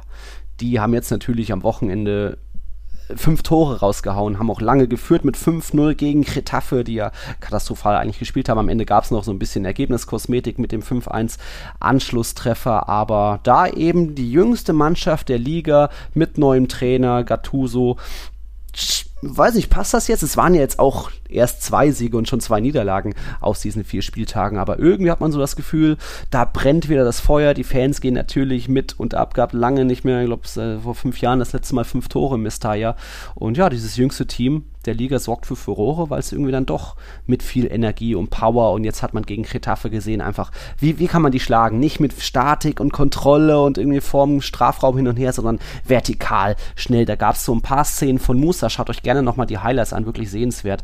Da allein dieses 2-0 auf Lino, glaube ich, war es, wo wirklich schön vor ihm ordentlich gestaffelt die Getafe-Defensive war, in so einer Tannenbaumformation auch, aber die gehen, machen so den Schritt auf ihn zu langsam, der Stürmer läuft ein, er den genialen Chip natürlich perfekt gemacht und da schnell mal 5, 6 Gegenspieler überspielt. Das war dann das 2-0. Beim 5-0 hat er sich auch stark frei gemacht gegen drei Gegenspieler. Musa müsste man jetzt auch mittlerweile nennen als irgendwie Breakthrough-Spieler wie so ein Jeremy Pino. Also da ganz starkes Spiel von einer sehr jungen Mannschaft, die jetzt auch noch mit Carlos Soler natürlich einen, einen, einen Leader verloren hat. Der ist ja zu PSG gegangen. Aber da, jetzt hat die, die Binde vorerst, wer war es, Lato bekommen, gleich mal ein Traumtor rausgehauen. Gaia wird sie dann wahrscheinlich bald übernehmen, wenn der zurück ist. Aber da, Valencia, was ist so dein Eindruck bisher? Äh, vom Spiel habe ich keinen Eindruck, weil ich habe es nicht gesehen. Ich war unpässlich gestern mhm. Abend. Ähm, mitbekommen habe ich natürlich, dass Nico Gonzalez, ein weiterer Ex-Barca-Spieler, wobei Ex klingt ja so schlimm, er ist ja nicht verkauft worden, er wurde ja verliehen, aber dass er getroffen hat. Ähm, also Braithwaite, der Ex-Barca-Spieler, hat getroffen für Espanyol. Mhm. Es abte eine Vorlage für Osasuna. Nico mhm. ein Tor zum 4 zu 0 erzielt nicht schlecht, die Barca Boys und Ex-Barca Boys. Ähm, aber ansonsten tatsächlich äh, nicht gesehen. Ähm, ja. Es ist tatsächlich gar nicht so leicht, in Spanien Fußball zu schauen, wie man meinen würde. Verrückt. Komisch, also. Aber ich habe auch. Ich habe immer gesagt, in Madrid hat jede eine Bahn Fernseher ja, es läuft genau, genau, das, Abo. Verrückt. Aber genau das ist ja das. Das war auch mhm. bisher meine äh, Wahrnehmung oder ja. meine Erfahrung. In Madrid beispielsweise habe ich auch an jeder Ecke eine Glotze gesehen, mit, äh, wo Fußball läuft. Irgendwie ist das bisher hier ja. in Andalusien ein bisschen anders. Vielleicht habe ich auch einfach die falschen Ecken angesteuert. Ja. Ähm, aber ja, so viel Fußball habe ich, obwohl ich in Spanien vor Ort bin, nicht mitbekommen, was paradox klingt, mhm. aber es ist halt so. Wobei, ich bin jetzt auch nicht gestern auf der Suche gewesen nach einem Fernseher, der Sevilla, äh, sorry, der, der Valencia ja. gegen Getafe äh, zeigt. Das muss ich auch äh, zugeben. Alles gut. Ich hätte noch generell beim FC Valencia, nur um zu zeigen, da das ist jetzt nicht mehr nur, ähm, nur, nur, nur Aggressivität und Fouls, also da sind andere Mannschaften höher. Valencia hat jetzt mit 63% durchschnittlichen Ballbe Ballbesitz den höchsten Wert in La Liga. Barca ist da bei 62%, nicht weit weg, aber das ist ja schon mal beeindruckend, dass sie aktiv das Spiel gestalten, den Ball haben wollen, fordern, pressen vorne. Sie haben auch die drittbesten Passwerte, 86% kommen an. Also da hat Gattuso doch schon ziemlich viel, ziemlich früh bewegt. Diese junge Mannschaft muss vielleicht hier und da noch ein bisschen cool sein wir hatten ja schon zum Beispiel von, ich glaube, Chilmert war es am ersten Spieltag, dumme rote Karte. Jetzt auch Ilaik Schmoriba holt sich auch die zweite gelbe Karte. Komplett unnötig in der 88. Minute. Muss nicht sein. Es steht 5-1. Warum machst, gehst du da noch so rein in so einen ungefährdeten Zweikampf? Aber eben viel Bewegung, viel Tempo, Vertikales bei Valencia. Das gefällt mir bisher ziemlich gut. Bin ich gespannt, wie, wie Gattuso da das Feuer am Laufen lassen kann. Aber jetzt war vielleicht auch Retafe da dann ein dankbarer Gegner. Hat uns auch Noah geschrieben, von wegen abgeschossen werden von Valencia. Das spricht nicht unbedingt für Retafes Stärken. Das war bisher nun mal immer die, die Defensive. Ähm, vorne, kein, vorne dann noch keine zu schießen und hinten inzwischen so anfällig zu sein, das schreit ja förmlich nach Abstieg. Ja, also so ein Wen haben wir da? Borja Majoral, Enes Ünal. Haben jetzt noch nicht so viel geknipst. Ünal sucht noch so ein bisschen seine Ballon d'Or-Form. sollte halt noch nicht sein, dass sie da jetzt mal abschießen, ist krass. Es gab ja auch noch so zwei große Fehler von David Soria, äh, allein beim 3-0. Vielleicht geht, äh, läuft das Spiel dann nochmal anders, aber habe ich jetzt noch nicht so die Alarmglocken, wie jetzt zum Beispiel bei Cadiz oder Elche, weil Getafe ja doch eher noch ein bisschen Qualität auch im Kader hat. Genau das ist das ja, der, Flores das ja. Bitte? Genau das ist es ja. Der Kader von Getafe ist eigentlich wirklich sehr, sehr gut mittlerweile. Allein die Stürmer, mhm. ähm, das ist schon, das ist schon Qualität für so einen eher kleinen Verein, vor allem mit Blick auf viele andere Mannschaften und was die für Stürmer haben. Deswegen eigentlich ja. sollten sie, oder, na, eigentlich, wenn alles normal mhm. läuft, ne, dann, dann konsolidieren sie sich. Aber auch da, ähm, ja, erstaunlich schwacher Saisonstart, den ich auch so nicht auf dem Zettel hatte. Ähm, mhm. Kann ich, ja, bin ich auch, bin ich auch ein bisschen ratlos, warum sie letztes Jahr ähm, oder warum sie dieses Jahr so schwach sind, wohingegen letztes Jahr ähm, unter Kike Sanchez Flores sie sehr, sehr stabil und konsolidiert aufgetreten sind. Natürlich nicht jedes Spiel verloren, aber sehr, sehr viele Unentschieden, es dem Gegner mhm. wieder schwer gemacht, so wie man äh, Getafe eben kennt. Irgendwie, mhm. ja, weggeblasen. Bisher elf Gegentore in vier Spielen. Das ist ja ein Zweierschnitt, fast ein Dreierschnitt. Das ist mhm. Getafe unlike und das war auch nicht so wie letztes Jahr. Deswegen auch da Katastrophenstart, mhm. ohne dass ich dir sagen kann, woran es liegt. Denn der Trainer ist der gleiche wie letztes Jahr und die Mannschaft ist mhm. sogar noch besser geworden. Also auf dem Papier. ja. Aber auch da, letztes Jahr gab es einen Fehlstart in der Hinrunde. Gut, da musste dann Mitchell gehen und Kike Sanchez Flores hat übernommen. Aber irgendwie so diese Retter der letzten Saison mit äh, auch Francisco, mit Sergio und eben jetzt QSF läuft noch nicht so richtig. Außer vielleicht bei Aguirre und Mallorca. Ähm, das waren soweit die Partien in der Liga. Heute Montagabend haben wir noch Valladolid gegen Almeria. Okay, kann man sich auch noch angucken natürlich.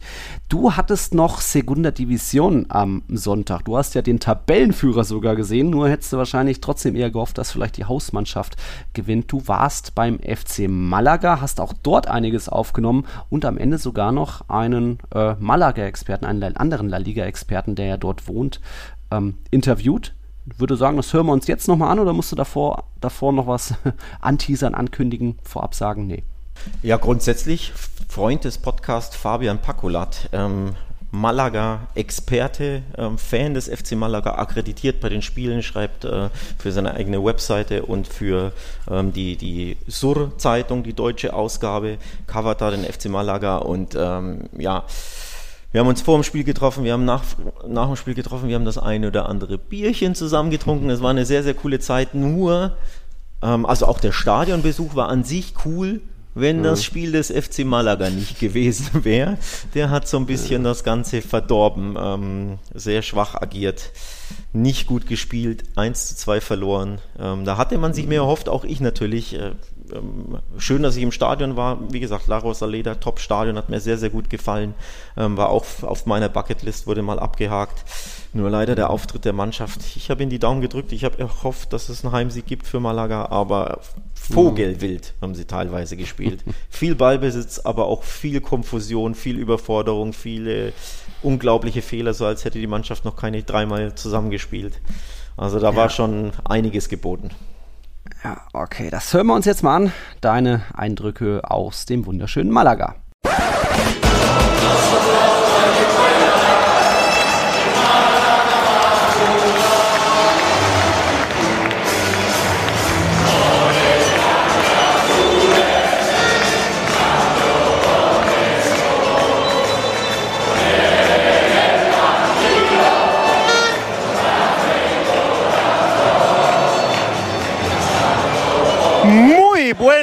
Desde Málaga. Otra día, otro partido de fútbol. Ja, heute ist Sonntag und wo bin ich? In Malaga, wie man gehört hat, beim Spiel des FC Malaga der, in der zweiten spanischen Liga gegen Albacete. Ihr hört es, Ambientazo.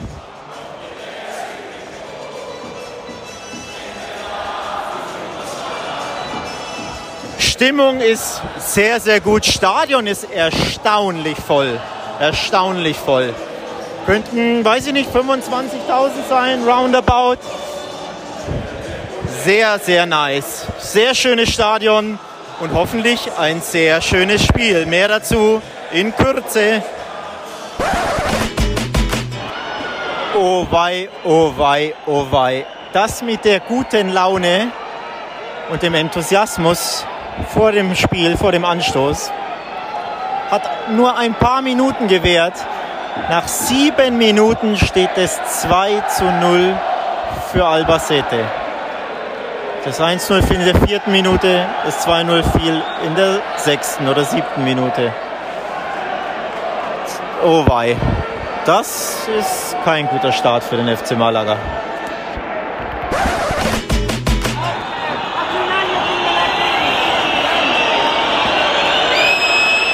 Man hört es an den Pfiffen. Schluss im La Rosaleda. FC Malaga 1, Albacete 2. Heimpleite für den FC Malaga.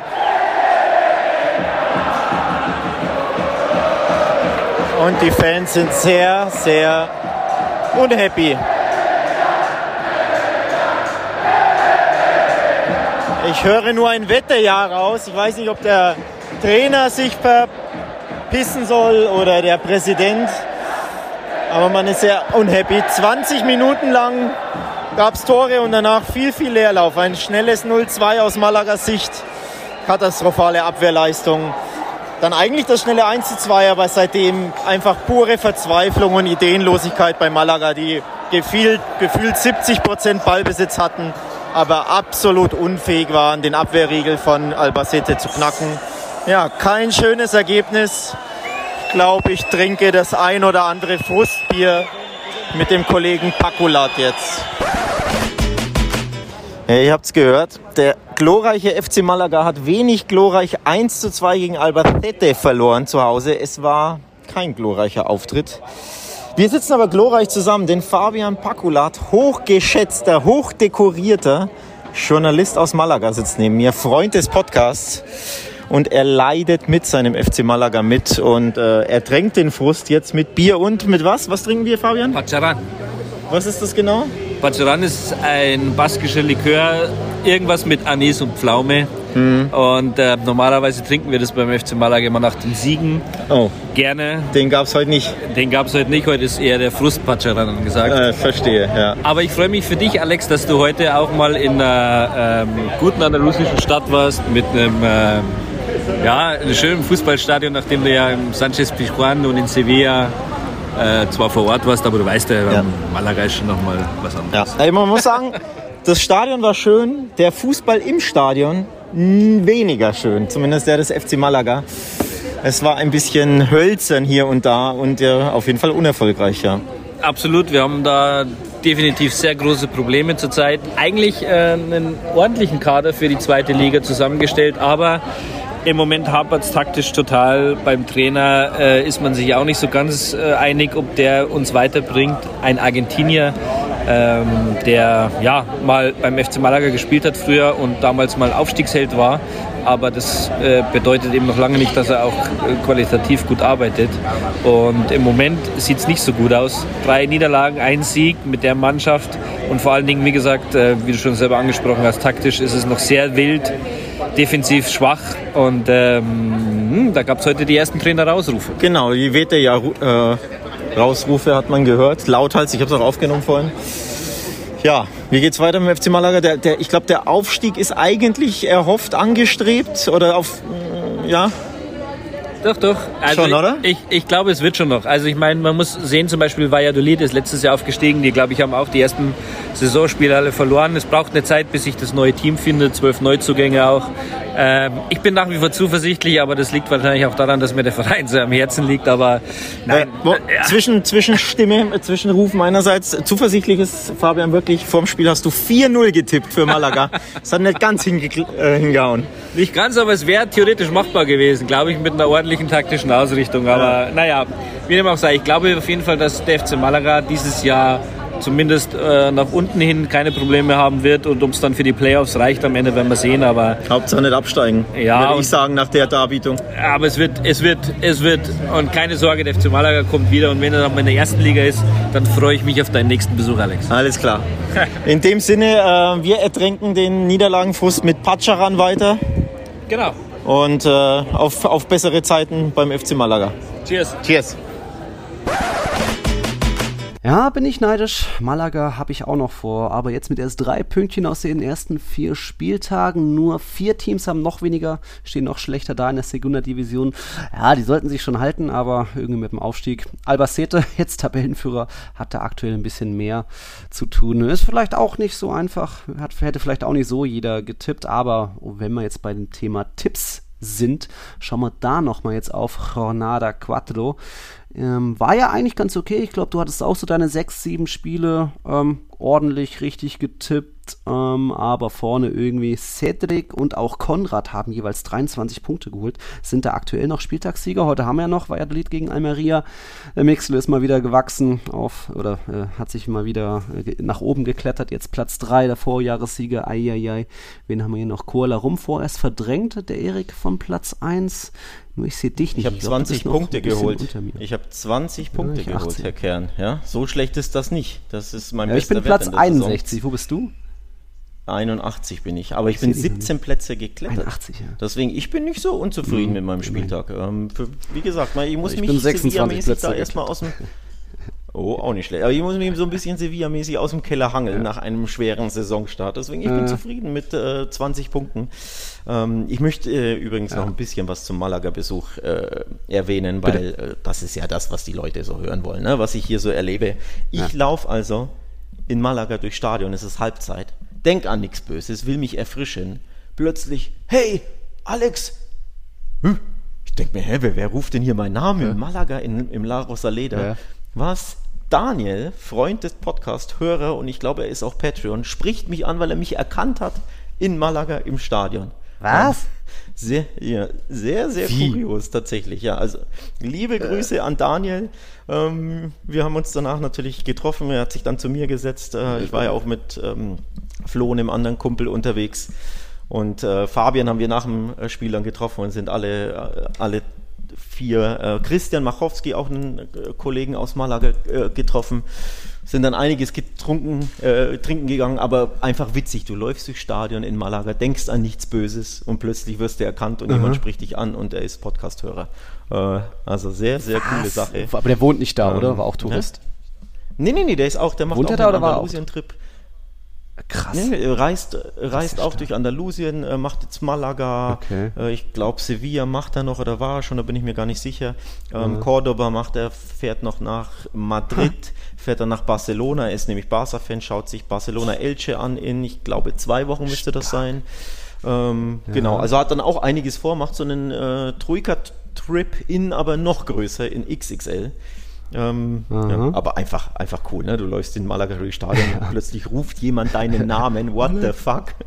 Und ist das ein Tiki-Taka-Hörer? Also sehr, sehr coole Sache. Übrigens auch cool, das muss man mal kurz loben. Es war so schweineheiß im La Rosaleda, mhm. 36 Grad in der Sonne. Was haben sie gemacht?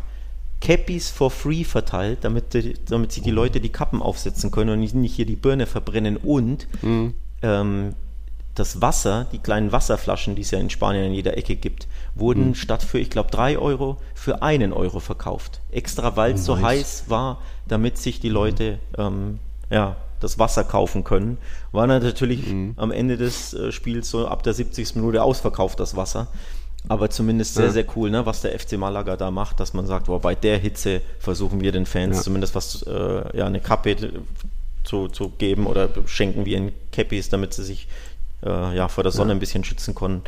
Äh, Wasser gab es fast for free. Also sehr cool, dass man da an die Fans cool. denkt. Also deswegen, ich sage ja, im La Rosaleda hat es mir all around gut gefallen. Alles mhm. hat gepasst, nur leider ja. der FC Malaga verloren. Ja. Das hat nicht gepasst, aber alles andere war cool in meinem Stadionerlebnis.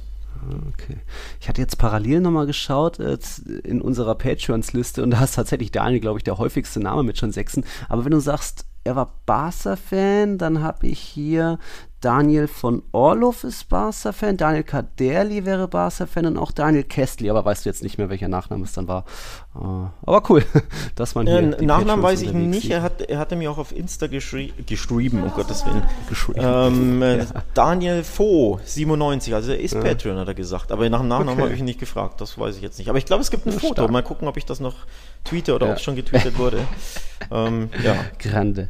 Grande, okay. Gut, man hört schon bei dir, äh, es wird jetzt, soll jetzt die Waschmaschine angeschmissen werden. Ich schmeiß jetzt noch hier die Bearbeitungsmaschine im Order City an, dann schnippel ich da noch alles zusammen. Außer du hast jetzt noch was zum Abschluss. Du musst ja wahrscheinlich weiterreisen, geht jetzt noch nach Cadiz für dich und irgendwie nochmal Barcelona wahrscheinlich.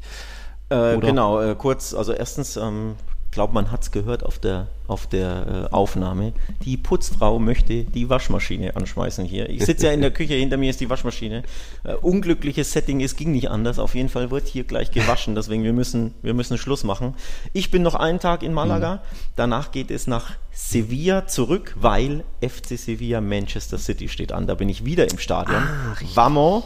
Bin ich mal gespannt, ob sich Sevilla da ein bisschen besser anstellt. Ich fürchte, doch ein schönes 4-0, oder? Ich wollte gerade sagen, ich fürchte, es gibt wieder auf die Mütze ja. für die Sevillanos, äh, wenn ja. Peps Man City kommt. Fu. Aber hoffentlich ein Party das so zumindest ein ausgeglicheres Spiel. Ja. So ein äh, ne, mhm. knackiges äh, 2-2 mhm. würde ich mal mitnehmen. Ähm, ich drücke mhm. in dem Fall natürlich mhm. Sevilla die Daumen. Ne? Wir sind ja der La Liga Podcast, aber ich habe nicht so, bin noch nicht so guter Hoffnung. So, also nee. Sevilla am äh, Dienstag. Und dann fahre ich am Mittwoch nach Cadiz, denn am Samstag spielt der FC Cadiz gegen den FC Barcelona. Da bin ich hoffentlich auch wieder im Stadion. Akkreditierungsanfrage muss ich gleich rausschicken, denn das ist immer nur ein Zeitfenster von mhm. drei Tagen. Ähm, du weißt ja, ja, wie kurzfristig. Und das eine Woche vorher. Genau, nicht mal eine ja. Woche vorher. Das ist wirklich, ich glaube, heute ging es los. Akkreditierungsfenster ja. ist heute bis Mittwoch oder Donnerstag. Also mhm. da muss man sich immer ranhalten. Alles kurzfristig. Ich hoffe, es klappt. Ja. Ich war ja bei Sevilla auch akkreditiert, also ich ja, bin sollte.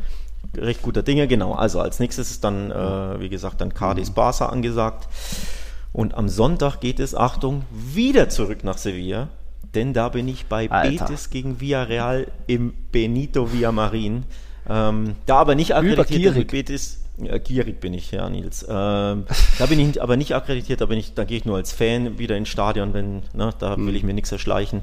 Äh, Betis, mhm. Real, da, da cover ich ja nichts, sondern da gehe ich als Fan, als Fan ins Stadion, oder was heißt als Fan, als neutraler Zuschauer, der sich ein kleines Party ja. so erhofft. Ja. Ähm, ja. Genau, und dann am Montag geht's zurück schon, also in einer Woche. Aber du siehst, äh, es werden noch einige mhm. Aufnahmen folgen aus den Stadien, einige Eindrücke folgen äh, viele Fotos etc. etc. Also behaltet Twitter und Instagram von Tiki Taka, von mir selbst im Blick. Mhm. Ihr werdet informiert, was ich noch Bin so alles gespannt. erleben werde. Ja, und auch sonst nächstes Wochenende ganz nett. Rayo gegen Valencia kann man sich, glaube ich, anschauen. Sevilla gastiert bei Espanyol. Aha. Barca eben will den ersten Sieg gegen Cadiz holen, seit die aufgestiegen sind. Atletico empfängt Celta, Real Madrid empfängt Mallorca. Aha. Und dann eben noch, wie du sagst, Betis gegen Villarreal, auch Party da so. Also da euch eine gute Woche. Champions League ist zurück. Wird an, Fußball nicht mangeln. Und dann hören wir uns mal schauen, nächsten Montag wieder, je nachdem, wo Alex dann da gerade ist und äh, in welcher Küche er hockt, welche Waschmaschine er blockt. Ich hoffe, die nächste Aufnahme wird nicht aus irgendeiner Küche äh, stattfinden, aber mal abwarten, denn äh, das ja. WLAN ist auch nicht immer so gut hier in Spanien. Ich hatte es an, auch anders in Erinnerung. In Madrid ist das anders. Ähm, scheinbar in Andalusien ähm, ja, sind die Dinge noch ein bisschen altmodischer. Ja. Naja, also ich halte euch mhm. auf dem Laufenden, was ich so alles erlebe. Und, und übrigens, wenn mich noch jemand irgendwie ne, erkennen sollte auf meinen Trips, sprecht mich gerne an, schreibt mich an. Ähm, jeder, der Bock hat. Mhm. Ne? Ich, ich freue mich sehr. Also sehr cool, mhm. dass ich einfach Daniel getroffen habe. Also wenn ihr auch unterwegs seid, ne, quatscht mich an, tweetet mich an, postet was, dass ihr unterwegs seid und wer mhm. weiß, vielleicht kann man die ein oder andere Cervecita zusammen genießen. Kann ja, kann ja. Dafür zahlen ja die Leute bei Patreon. Jo, okay, war doch eine lustige Folge mit Eindrücken aus Sevilla, aus Malaga. Mehr wird kommen von Alex. Ich bin bei der nächsten Folge dann in der Türkei, äh, aber das kriegt man alles hin, dann auch. Oh, war ja, weil hoffentlich hält da, wie gesagt, hält da das WLAN. Ah ja, ist so ein Fünf-Sterne-Palast, das sollte schon. Oh, reichen. da könnte sich der Kern. Fünf-Sterne-Palast. Ja, fünf Sterne ja. hat das hier eher nicht, um ehrlich zu sein. Na gut, aber. ja, das Foto haben wir getweetet ja. auf Tiki, mit Tiki Taka. Leute, schöne Woche, hasta la próxima und dir auch noch einen schönen weiteren Spanien-Aufenthalt. Ciao. Ciao, ciao.